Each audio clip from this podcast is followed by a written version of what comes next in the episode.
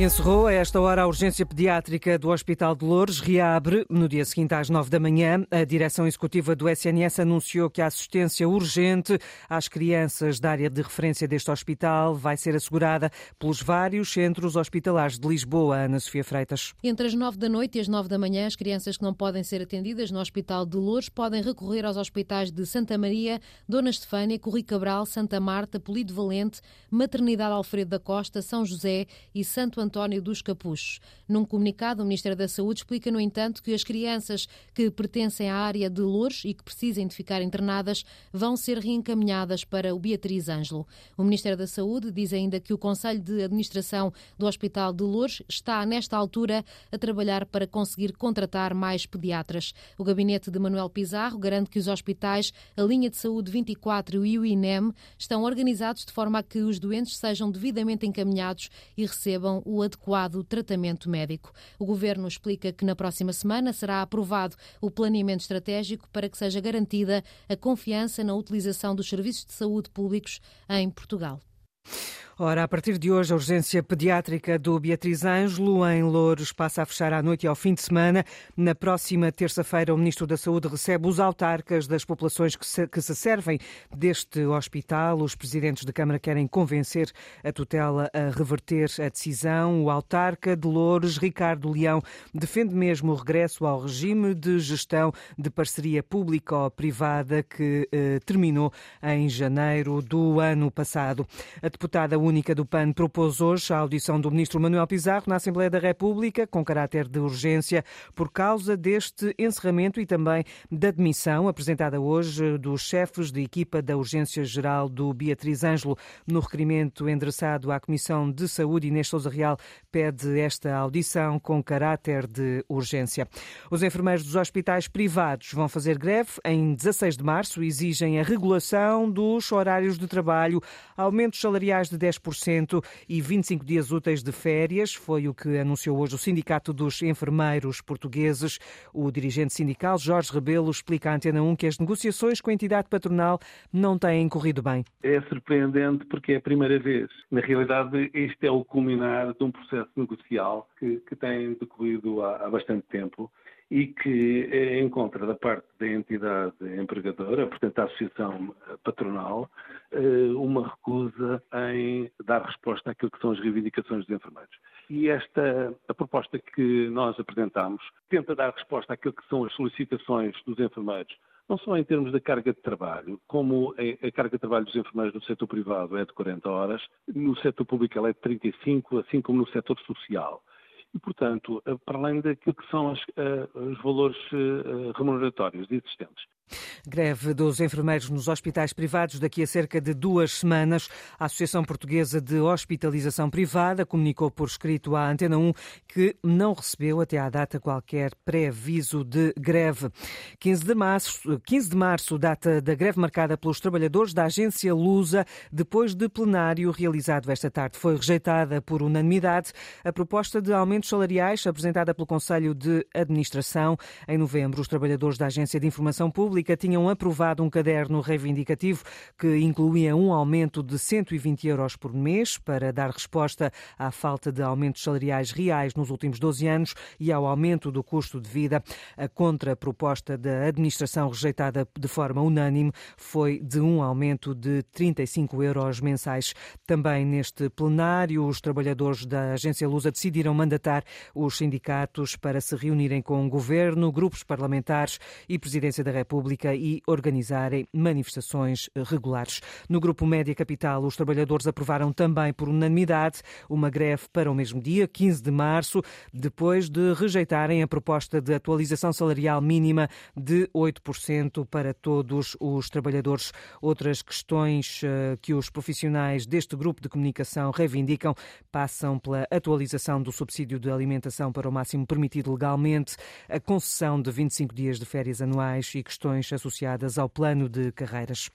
Ainda, um grupo de comunicação, os trabalhadores da TSF cancelaram uma concentração prevista para amanhã e reúnem-se em plenário na sexta-feira, face a decisões do grupo Global Média comunicadas ontem aos trabalhadores sobre valores para aumentos do subsídio de refeição e do mínimo salarial no grupo.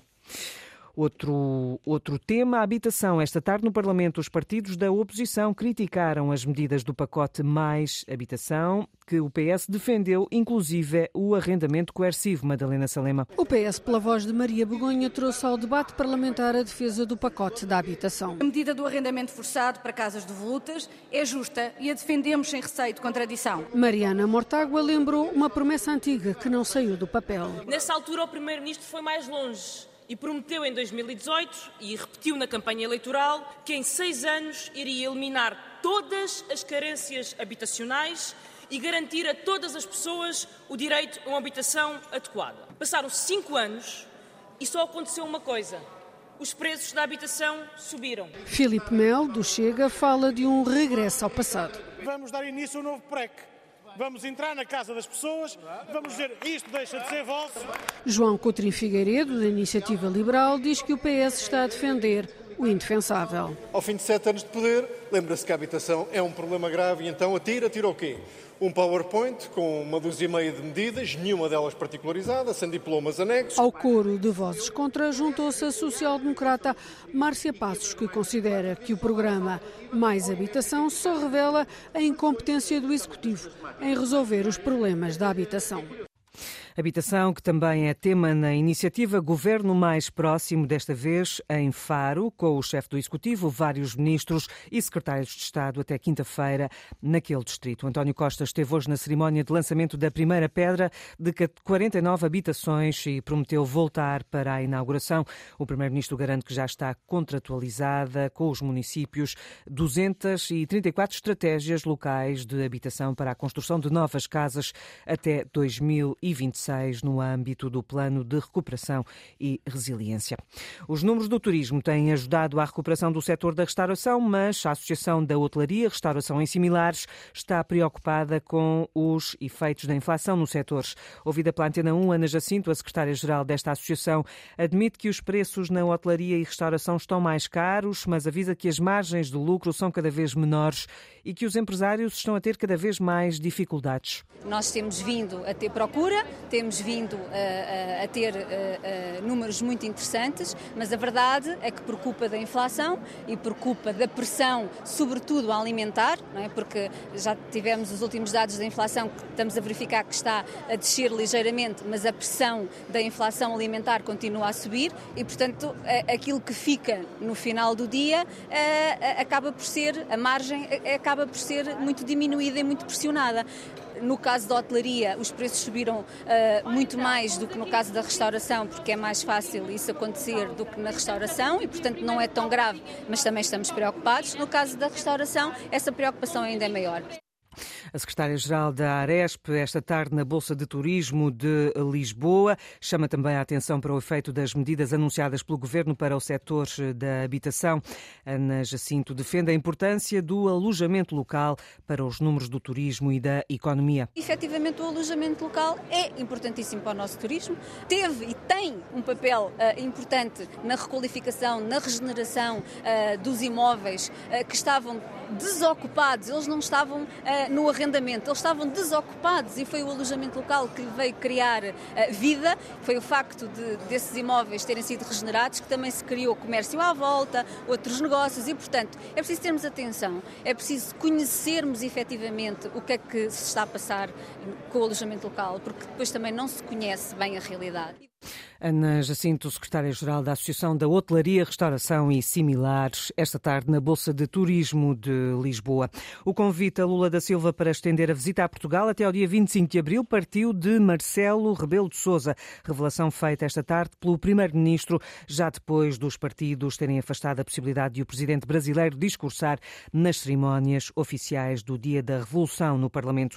António Costa esclareceu esta tarde no Algarve que foi Marcelo Rebelo de Sousa que convidou o presidente brasileiro a estender a visita até dia 25 e sublinha que a passagem de Lula da Silva por Portugal deve ser um momento de alegria para todos. Ao contrário do que chegou a ser anunciado pelo ministro dos Negócios Estrangeiros, a Assembleia da República decidiu hoje que o presidente brasileiro vai ser recebido no Parlamento português, mas não discursará na sessão solene do 25 de abril.